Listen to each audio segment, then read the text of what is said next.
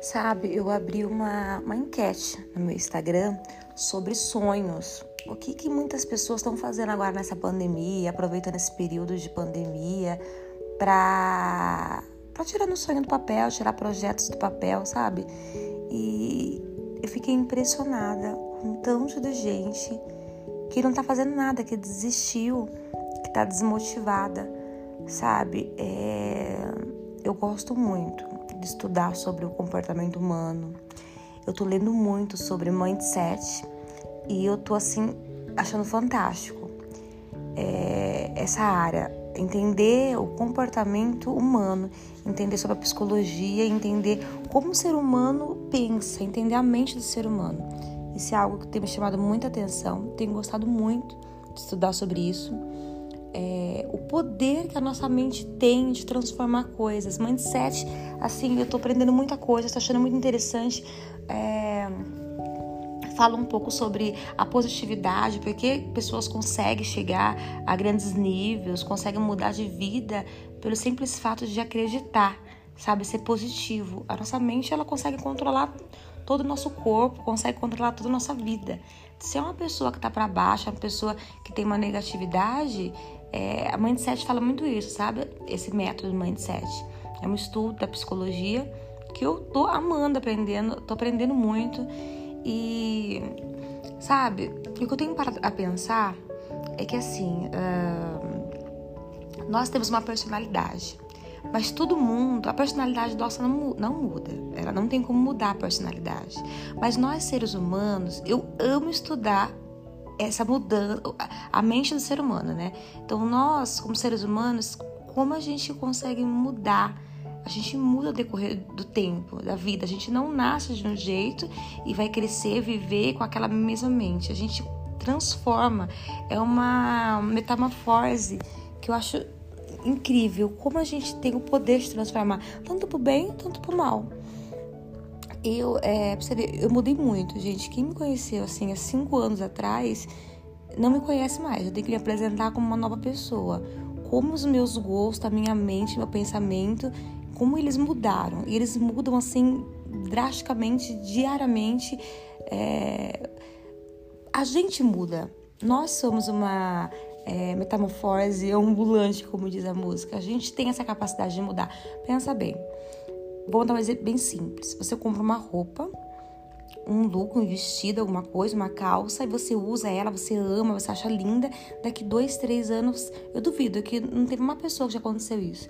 Daqui dois, três anos você para, olha para aquela roupa e fala assim: gente, como que eu tive a capacidade de comprar essa roupa? Que ridícula, entendeu? É a mudança que a gente tem, a gente muda muito.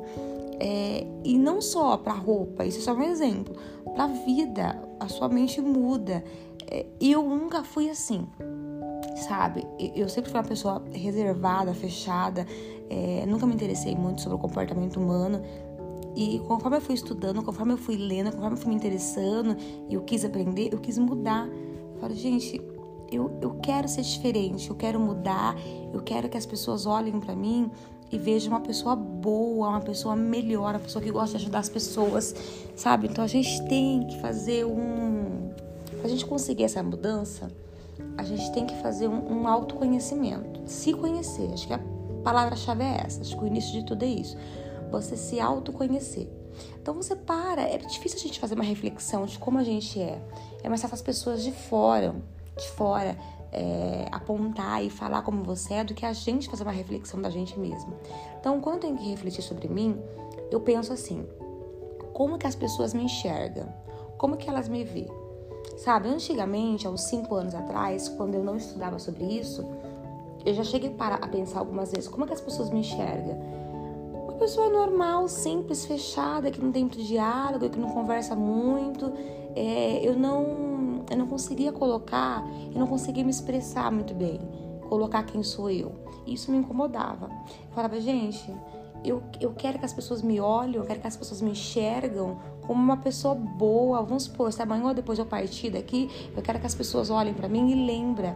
Nossa, a Dai era uma pessoa que ajudava, uma pessoa espontânea, uma pessoa que ajudava as pessoas, colocava para cima, que motivava. A Dai tinha luz. É isso que eu queria que as pessoas me enxergavam. Então, quando eu parei para estudar e refletir, eu sei que antes eh, eu não tinha esse essa transparência, eu não conseguia me expressar dessa forma. E hoje eu consigo ter o conhecimento, um autoconhecimento de como eu sou e o que eu preciso mudar. É, é um pouco complicado explicar sobre isso, mas é, é uma área que eu estou estudando muito, estou me identificando muito. Então, assim, as pessoas deviam parar e pensar um pouco como como que as pessoas enxergam ela, como que ela quer que as pessoas enxergam ela, sabe? Tem muita gente maldosa, com coração mal, que às vezes falam palavras para agredir outras pessoas, e eu tenho estudado muito para tentar não ser essa pessoa que machuca outra, sabe? Nós mulheres, por exemplo, nós gostamos de ouvir. Qual mulher que não gosta de ouvir um elogio, de, sabe assim, de se sentir bem, você muda o cabelo, a pessoa, né, elogia seu cabelo então eu procuro fazer com os outros tudo aquilo que eu gostaria que fizesse comigo. Então assim, se eu achei bacana o cabelo da fulana, por que não falar para ela, colocar para fora o que eu acho que vai colocar ela para cima, entendeu? Eu gostaria que fizesse isso comigo, então eu faço isso com ela. Então a gente, sabe, a gente não consigo me, me expressar é, corretamente, mas assim, colocar para fora isso de bom que você tem, sabe? É, esses dias eu tava assistindo uma live e vi uma pessoa comentando assim com a outra. Totalmente desnecessário, entendeu? Às vezes ela, ela não se encontrou com ela mesma. Tava assistindo uma live e a pessoa falou assim pra outra assim: Nem conhece, a live de uma pessoa desconhecida que, que não é nem conhecida, mas me chamou a atenção. Uma seguidora comentou assim pra, pra pessoa que tava fazendo a live: Poxa, por que você tirou sua unha? Sua unha era tão linda. Que comentário desnecessário, entendeu? Eu fico pensando, gente, será que algum dia ela foi lá e elogiou a unha dela quando tava com a unha grande, quando tava com a unha longa, que a unha dela era bonita? Por que esperou ela tirar a unha para falar que antes era bonito? Você tá, tá entendendo? Como que a pessoa é? Às vezes, ela, às vezes foi sem intenção, às vezes ela não pensa para falar. Mas a gente se auto, se, quando a gente se autoconhece, a gente consegue ver essas frases, consegue ver é, o, o que a pessoa coloca para fora, sabe? Ela quis fazer um comentário para dizer que a unha dela tava feia. Entendeu? Para que falar isso? Sabe, são coisas assim que eu tento me policiar, eu tento me autoconhecer, tenho um autoconhecimento para tentar ser uma pessoa boa, tentar ajudar as pessoas, que as pessoas olham para mim e, e, vejam assim o brilho de Cristo, que que eu as pessoas, o dia que eu partir, amanhã ou depois, as pessoas olham para mim e falam: Poxa, Dai fez a diferença, Dai era uma pessoa que ajudava. É isso que eu quero deixar o meu legado, sabe? E eu acho que falta isso na humanidade. Muita gente só pensa no umbigo dela, só pensa nela, sabe? E não pensa nos outros. Isso é uma coisa muito triste. Então, assim, eu tô estudando muito psicologia, o comportamento humano. E assim, e eu, eu provo assim por literatura, por estudos, que as pessoas têm capacidade de mudar.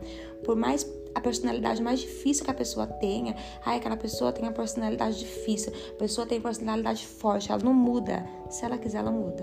Quando você conhece a sua personalidade, você tem, você se conhece, faz um autoconhecimento de você, você consegue transformar. Você consegue, se você conhece que você é daquele jeito, você consegue mudar. Pensar antes de falar alguma coisa, sabe? É... Tenho estudado muito isso. Gosto de falar sobre isso Vou escrever um livro ainda sobre isso. Mas é isso, queria deixar esse recado para vocês, se autoconhecer primeiro, é... pensar antes de falar as coisas, sabe? E tentar ser uma pessoa melhor nesse mundo. É isso.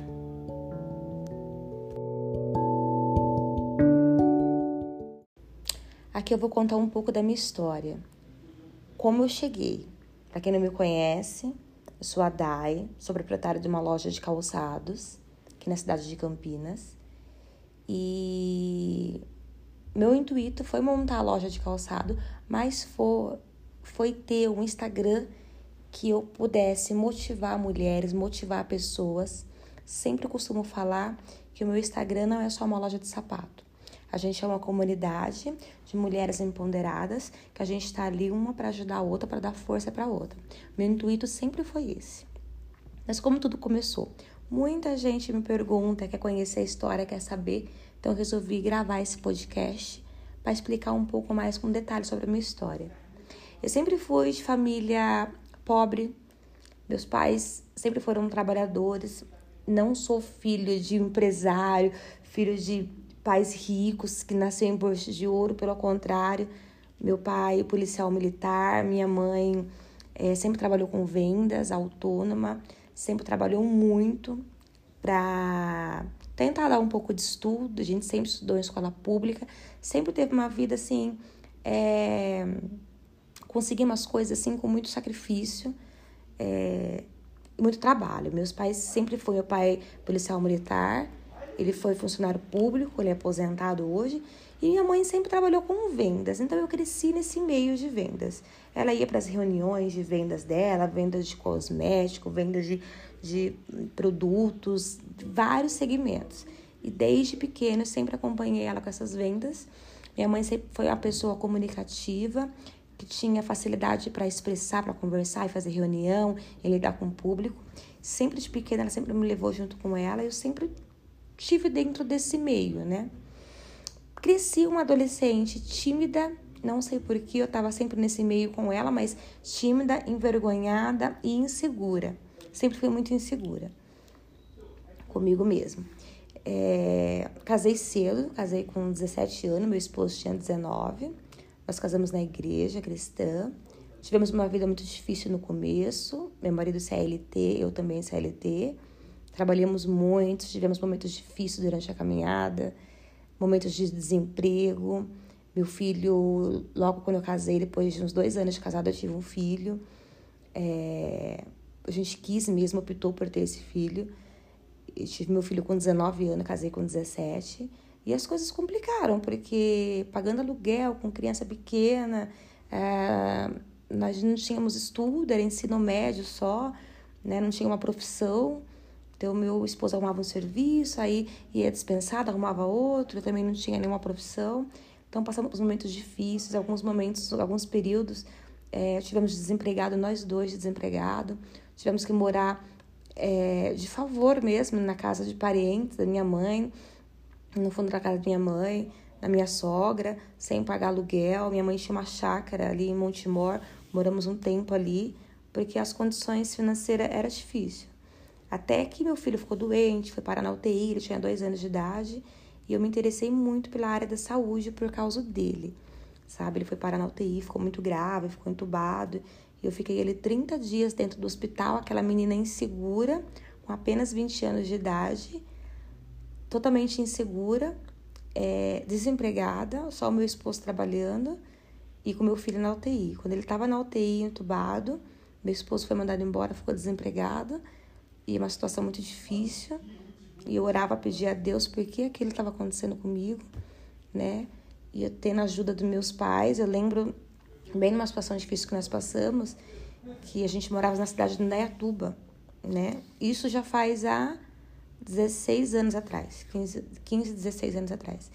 E aí a gente precisava transferir ele com urgência de um hospital de Dayatuba para Campinas, porque naquela época, naquele hospital do SUS, não tinha UTI pediátrica e ele estava entubado numa sala de emergência só com adultos. Ele precisava de uma transferência urgente e não tinha ambulância para levar ele.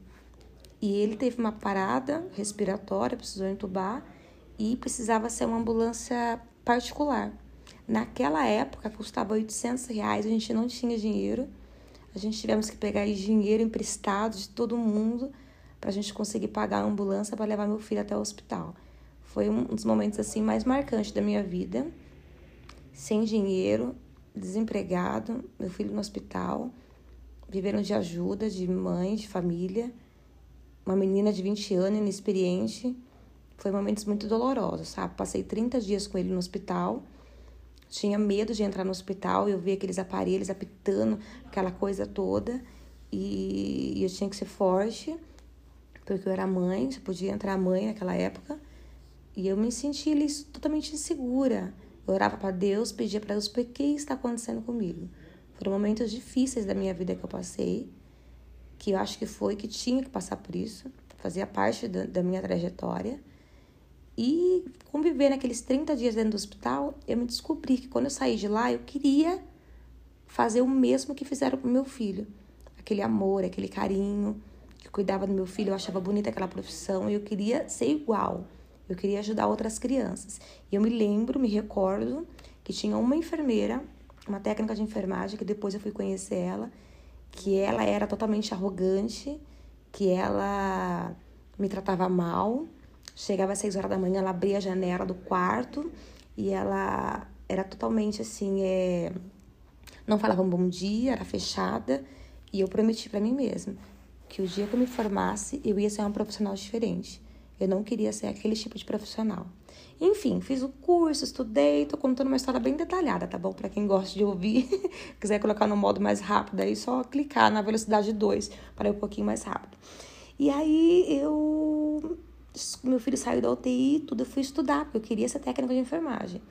É, descobri que eu queria ser a partir daquele momento que ele estava doente no hospital. Me descobri.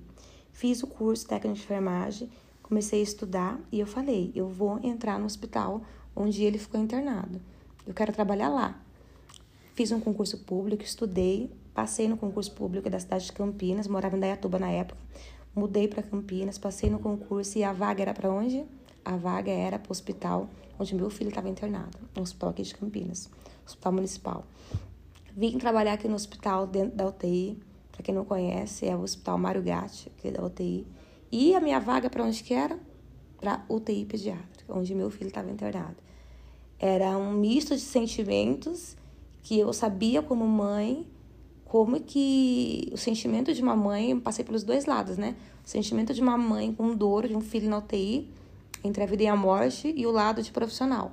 Então eu conseguia entender perfeitamente qual era o sentimento daquela mãe. Eu sabia como conversar com aquela mãe, como como ela queria chegar na UTI, como ela queria encontrar o filho dela na UTI. Então, assim, é, eu, eu, conheci, eu tinha esse sentimento.